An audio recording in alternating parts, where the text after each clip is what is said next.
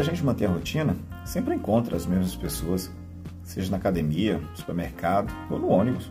Na volta do trabalho, sempre o mesmo motorista, o mesmo cobrador e, com pouca variação, os mesmos passageiros.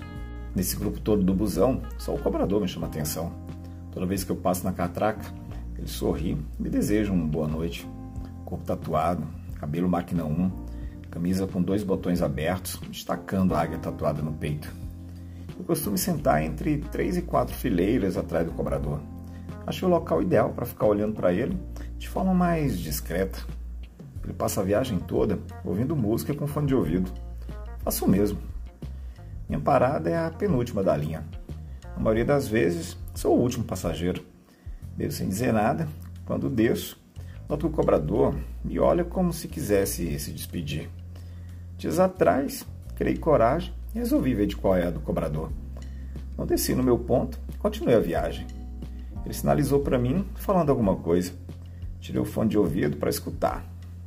Ele disse que tinha passado minha parada. Aí eu respondi que hoje ia até o terminal para voltar andando para casa.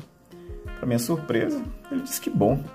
Era a última viagem dele e que se eu quisesse, a gente poderia voltar junto. Pronto, ele tinha mordido a isca.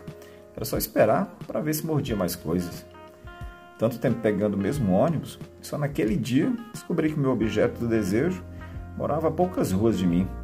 Solteiro, morava sozinho. Como a casa dele era mais perto do terminal do que a minha, fomos para lá. Ficamos trocando ideia para saber nossas afinidades. Durante o trajeto, notei que o pau dele estava duro. Tava para virar calça marcada. Eu também já estava a ponto de bala. Ele morava nos fundos de um lote, mas havia um bom isolamento da casa da frente.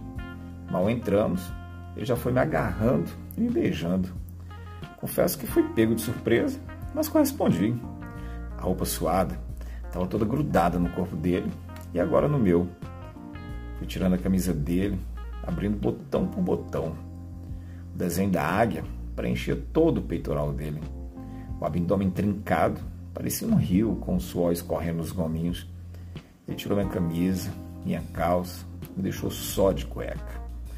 Me abraçou por trás e foi me beijando e me conduzindo até o quarto. Ele me deitou de bruxos na cama, se jogou por cima, foi beijando minha nuca, minhas costas, me deixando todo arrepiado e cheio de tesão. O cobrador tirou minha cueca e me colocou de quatro. Ele puxou para a beirada da cama passou a linguar meu cozinho. A língua dele invadia meu rabo e molhava as preguinhas. O cobrador mordiscava minha bunda e lambia meu cu com muito desejo. Ele abria as bandas e enfiava a língua até onde conseguia. Meu cozinho piscava na cara dele. Às vezes, eu sentia a ponta da língua dele dobrada entrando em mim. Eu via estrelas. O cobrador tirou a calça, ficou pincelando o pau na portinha do meu cu. Dá para sentir a babinha lubrificando meu rabo. Doido de tesão, eu ficava imaginando se o pau dele era grande, grosso, se faria um estrago em mim. Até então, eu não tinha visto nu. De repente, sinto a cabeça do pau dele forçar a entrada no meu cu. Dá para sentir que era bem grossa. Meu cu foi se abrindo, se abrindo, até liberar a passagem do cacetão. Nossa, era como eu imaginava, grossa e bem grande. Quando entrou tudo, parecia que tinha me rasgado todo. O cobrador ficou com o pau enterrado, pulsando no meu cu, que doía muito. Mas ele foi paciente, só começou a bombar quando as preguinhas estavam dilatadas. Ele me segurou pela cintura e passou a socar. O cobrador macetava meu rabo de um jeito que me levava à loucura. O pau dele é fundo, Delícia! Meu corpo ficava indo para frente e para trás no ritmo das socadas. De vez em quando, ele tirava o pau todo de dentro e socava de uma vez. Eu urrava, berrava de tesão. Meu cu estava todo dominado pelo safado cobrador. Depois ele me colocou de frango assado, abriu minhas pernas, foi metendo devagarzinho. Ele se deitou sobre mim me beijou ficou metendo e me beijando. Faltava perder o ar. Eu adoro essa posição. O pau entra fundo, fica massageando a próstata. sem resistir por muito mais tempo.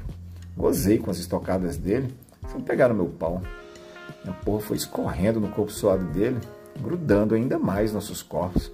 Sem tirar a boca da minha, ele meteu com mais rapidez e esporrou dentro de mim. O pau dele latejava no meu corpo. Ele se deitou ao meu lado ficamos um tempo parados, tentando retomar o fôlego. Tomei um banho e voltei para casa. Antes de sair, eis que a casa dele estava aberta. Eu poderia voltar quando quisesse. Claro que depois daquele dia, virou parada obrigatória para mim.